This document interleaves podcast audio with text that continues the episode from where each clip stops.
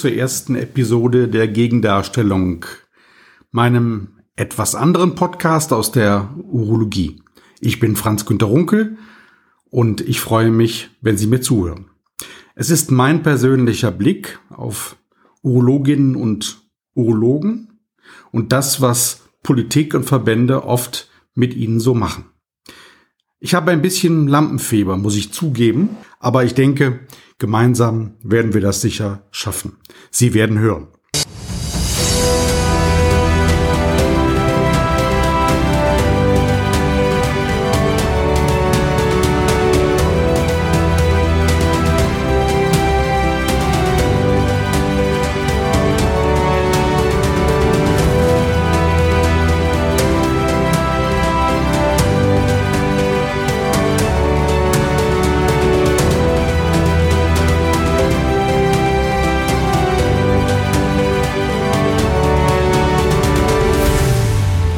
Mein erstes Thema heute ist das Impfen.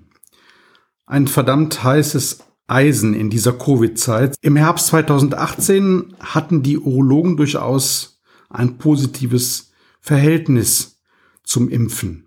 Denn am 20. September hatte der gemeinsame Bundesausschuss die Empfehlung ausgesprochen, dass alle gesetzlichen Krankenkassen Impfung gegen humane Papillomviren als extra budgetäre Sachleistung im GKV-Katalog anbieten sollten. Es hatte eine Empfehlung der Ständigen Impfkommission am Robert Koch Institut gegeben und der GBA hatte sie schlicht umgesetzt. Schnell gab es Überlegungen, wie man so etwas in der Urologie platzieren könnte. An vorderster Front stand Dr. Wolfgang Bühmann, der Sylter Urologe sprach von der Jungensprechstunde, sprach von der HPV-Impfung und engagierte sich auch in der Weiterbildung in diesem Bereich. Auch auf der Seite der Fachgesellschaft war mit Professor Peter Schnede ein Experte für eine urologische Themenwoche zum Thema Impfen, die im November 2018 stattfand. Alles schien also auf einem guten Weg. Ein gutes Jahr später wurde es sogar noch besser. Seit dem 1. März 2020 erlaubt das Masernschutzgesetz allen Ärzten ohne Einschränkung der Fachgruppe alle, also sämtliche von der STIKO empfohlenen Schutzimpfungen in der Praxis zu verimpfen. Alles klar, denkt man. Der BVDU feierte die Entwicklung euphorisch. Der Urologe als Impfarzt schien nur noch eine Frage der Zeit zu sein. Ein knappes Jahr später ist die Stimmung gekippt. Der Impflaute folgte eine Impfpleite und die eben schon angesprochenen Diskussionen. Aber auch das war nur eine kurze Zeitspanne. Plötzlich hieß es, wenn denn alles kommt, was im zweiten Quartal an Impfstoffen angekündigt ist, dann könnte man im zweiten Quartal schon eine Art Überfluss erleben also ein Überangebot. Und die bange Frage war dann, würden die Impfzentren, die bestehen, ausreichen, um alle Impfeinheiten, die zur Verfügung stehen, auch tatsächlich an die Menschen zur, zu verimpfen. Nach einer Modellierung des Zentralinstituts der Kassenärztlichen Vereinigung konnte diese Prognose sogar mit Zahlen belegt werden. Ab Mai rechnen die Wissenschaftler nun mit mindestens drei Millionen und ab Juli sogar mit 7,5 Millionen unverbrauchten Impfdosen pro Woche. Eine nach dem schleppenden Stand und der langen Zeit der Ungewissheit fast skurrile Vorstellung. Derzeit wird die Kapazität der rund 400 Impfzentren im Lande auf ungefähr 1,4 Millionen Impfungen pro Woche und 200.000 Impfungen am Tag hochgerechnet. Das wiederum stellte den Vorstandsvorsitzenden des Zentralinstituts, Dr. Dominik von Stillfried, nicht unbedingt zufrieden.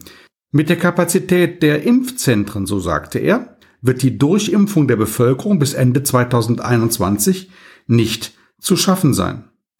Angela Merkel war not amused, denn die Impfung der kompletten Bevölkerung war so als krönender Höhepunkt ihrer Ära gedacht und alles schien plötzlich in Gefahr zu geraten. Allerdings, wenn man rund 50.000 Praxen dazu zählt, dann käme man sicher ohne Probleme auf die nötige Kapazität, um diese Durchimpfung bis September auch zu garantieren. Ohne die zügige Einbindung der niedergelassenen Ärztinnen und Ärzte, so sagte der KBV-Vorstandsvorsitzende Dr. Andreas Gassen, wird die Impfkampagne schon bald in einem gigantischen Stau nicht verabreichter, aber dringend benötigter Impfdosen stecken bleiben. Die Hausärzte hatten den Schuss offenbar gehört, denn sie waren früh vorbereitet und gerüstet, um an der Impfkampagne teilzunehmen.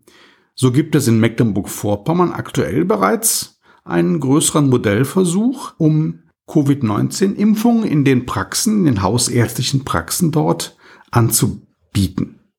Was ist mit der Urologie? Der Urologe darf impfen, das wissen wir jetzt. Der Urologe will offenbar auch impfen, denn die Begeisterung war sehr groß, aber der Urologe steht offenbar derzeit nicht unbedingt in der ersten Reihe.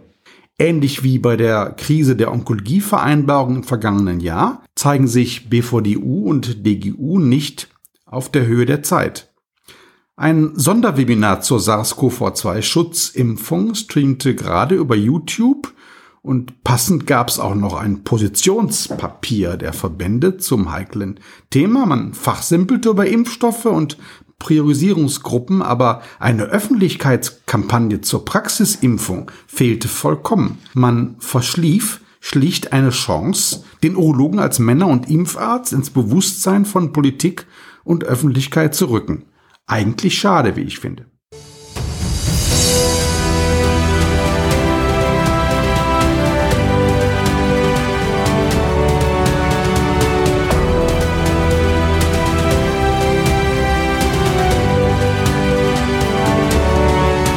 Das zweite Thema des heutigen Podcasts hat mit einem Mann mit einem Namen zu tun. Wer sich schon mal für Krebsregistermeldungen und die Software Urogista interessiert hat, der ist bestimmt über seinen Namen gestolpert. Dr. Felix Cornelius, rastloser Urogister-Pionier und Geschäftsführer des Deutschen Instituts für fachärztliche Versorgungsforschung in Berlin. Genauer gesagt, Ex-Geschäftsführer denn der IT-Lotse hat offenbar die Brücke des DIFA-Schiffs verlassen. Ob freiwillig oder nicht, wurde offiziell nicht mitgeteilt. Das DIFA zeigte sich kurz angebunden, Dr. Felix Cornelius, so hieß es, ist seit November 2020 nicht mehr Mitarbeiter des DIFA. Stattdessen werden auf der Webseite der GmbH Dr. Kerstin Bode-Greuel und Rechtsanwalt Patrick Lieberkühn als Geschäftsführer genannt. Hinter den Kulissen ist von Streit und Ärger die Rede und von einer nicht ganz so friedlichen Trennung. Vielleicht werden ja erst Gerichte am Ende das abschließende Urteil über diese Trennung sprechen. Felix Cornelius jedenfalls, das steht fest, ackerte für Urogista. Das können viele Urologinnen und Urologen bestätigen, die ihn in den Praxen in dieser Zeit erlebt haben. In der zweiten Hälfte 2020 schaffte er immerhin einen Stand von gut 100 Vertragspartnern, die Ogista und die Auslesesoftware Xtrax zur Erstellung und Übermittlung von Krebsregistermeldungen nutzten. Da die Krankenkassen jedoch von Beginn an nur sehr zögerlich zahlten, machte sich schnell Unruhe und Unzufriedenheit in den urologischen Kreisen breit. Das DIFA, das war eine weitere Folge, konnte bei weitem nicht die 250.000 Euro Startkapital kassieren, die ursprünglich kalkuliert waren. BVDU-Präsident Dr. Axel Schröder stand ohnehin mehr auf Uroscience, weil lukrative Industriestudien lockten. Cornelius sah zudem die Konkurrenz der deutschen Uro-Onkologen durchaus realistisch und glaubte, dass man erst einmal mit Ogister Fuß fassen sollte, ehe man sich an das Thema der Studien wagte. Darüber kam es zu Meinungsverschiedenheiten zwischen Schröder und Cornelius. Da hing der Haussegen auch hier nicht mehr ganz gerade. Immerhin, im Wort zum neuen Jahr 2021 bezog sich Schröder gerade ausdrücklich und prominent auf die beiden IT-Projekte. Sie wissen, so schrieb er, dass wir Urologen mit Urgister und Uroscience in diesem Bereich schon seit geraumer Zeit Pionierarbeit leisten und gut aufgestellt sind. Andere Berufsverbände, so ergänzt er, werden sich im Rahmen von Onkogister daran vermehrt beteiligen. Gerade das aber schien in den vergangenen Monaten immer eher ein heikles Thema zu sein, denn die Urologen beäugten dieses Interesse und diese Integration anderer Facharztgruppen durchaus nicht ohne ein gewisses Misstrauen. Man wird sehen, was dabei herauskommt. Am Ende jedenfalls ist eines sicher, Big Data in der Urologie wird auch 2021 ein Thema bleiben. Ob mit oder ohne Felix Cornelius und in welcher Funktion wird sich bald zeigen. Das war die Gegendarstellung. Mein Podcast zu Urologie und Politik. Ende März wird's mehr geben. Ich würde mich freuen, wenn Sie wieder zuhören. Tschüss.